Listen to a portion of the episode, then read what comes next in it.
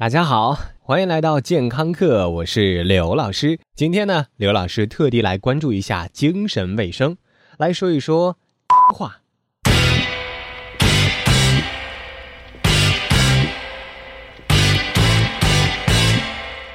最近刘老师爆粗口比较多，因为中秋节没有正常放假，国庆节又没有正常休息，碰见这种情况不能爆炒老板，只能爆爆粗口了。所以爆粗口俨然成为刘老师生活的主旋律。当然，在我们生活中，除了我这种极端个案需要频繁爆粗口之外，还有很多。比如，你早上为了多睡五分钟，赶得裤子都没穿好，准备出门，结果钥匙找不着了。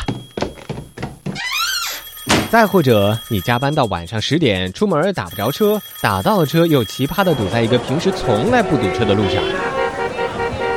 这个时候真的很想骂娘啊！坑爹了这是！什么淑女气质，什么讲文明懂礼貌，闪一边去！偷偷骂两句，心情舒畅多了。从小爸爸妈妈不让我们说脏话，好像脏话真的很脏。但是为什么经过这么多代父母们集体努力，却没有把脏话扼杀在人类的历史摇篮里？所以说，存在即有理，脏话究竟有什么好处呢？来说一个很无聊的实验。听完这个实验，你会觉得还是中国教授忙着评职称和忙着泡妹纸更加造福一方水土。英国基尔大学的理查德·史蒂芬斯和约翰·阿特金做了一项实验，有六十七个大学生参加。这些可怜的同学要将自己不写字的手进入到五度的冷水中，同时重复讲一句脏话或者是一句中性的话。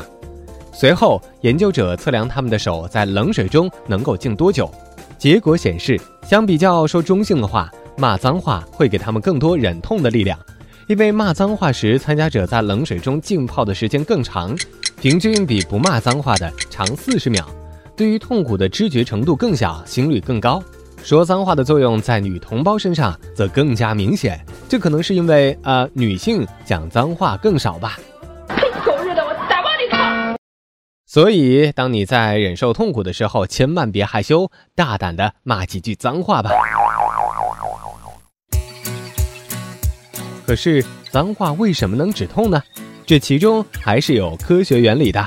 科学家说，骂脏话可能会激发深入且久远的那部分情绪的脑区，如右半球的边缘系统、基底核、杏仁核，产生一种战斗或逃跑的反应。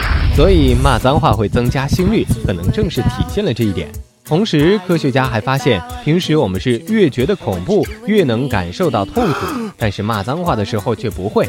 这有可能是骂脏话切断了痛苦的知觉和痛苦恐惧之间的反应联系，这也可能是骂脏话有助忍痛的另一个原因。不过，刘老师也提醒你，如果你想让脏话发挥最大的作用，千万不要随便说脏话，因为脏话这剂良药还是有很强的耐药性的。如果你出口成脏，那到真要用的时候就不灵了。还有一伙语言学家还研究过，在脏话用语中，美国人更偏好排泄物，荷兰人则专攻病痛，而俄罗斯人脏话全部与性有关。但是无论哪一种语言，家人往往都是脏话攻击所绕不开的靶子。